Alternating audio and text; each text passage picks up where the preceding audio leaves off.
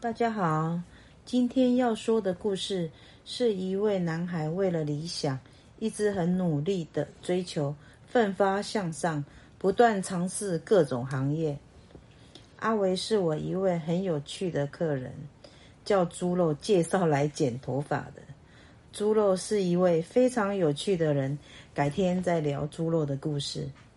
先说阿维努力奋斗找工作的有趣事情。阿维是在一家上市很大的纸业公司工作，他在里面的工作是做雇机器的员工。他在职业职业工作做了两年多，觉得很枯燥乏味，非常想换工作，想到想要找有趣多变的工作。他在职业工作，是他父亲也在这家公司工作，所以就把阿维介绍进去，安排这里面顾机机械的工作。可是阿维交到猪肉这个朋友，常常跟他说，在垦丁做教练冲浪有多开心，还可以看到美女，生活多彩多姿。阿维心里就很想去垦丁工作，于是阿维就把这边的工作辞掉了。到垦丁和猪肉学习冲浪，还做饭店的防务工作，轻松愉快。他晒得皮肤又黑，非常健康的肤色，脸上也多了许多笑容。找到喜欢的工作就是不同，变得非常阳光的男孩。阿维很会摄影、拍照，常常把猪肉冲浪的英姿拍得非常棒。我常在脸书看到他俩在垦丁的生活，觉得阿伟在垦丁找到自己有趣又开心的生活。但是有一天，他来给我剪头发，告诉我他想去日本打工换宿，还可以赚些零用钱。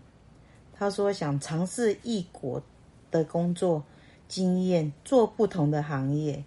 阿维在垦丁做了快两年多，就离开了垦丁。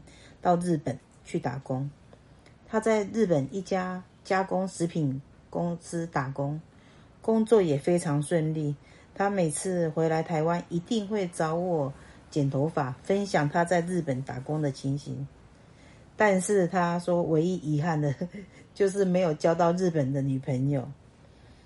阿维在日本打工，直到去年二月，因为日本疫情有些严重。他就决定回来台湾，不再过去打工了。他说还是在台湾比较安全。之后他又回到垦丁找猪肉，继续冲浪。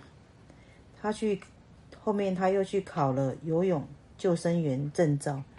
阿维有考到证照，也找到一家五星级饭饭店工作，在里面任职救生员教练。之后他来。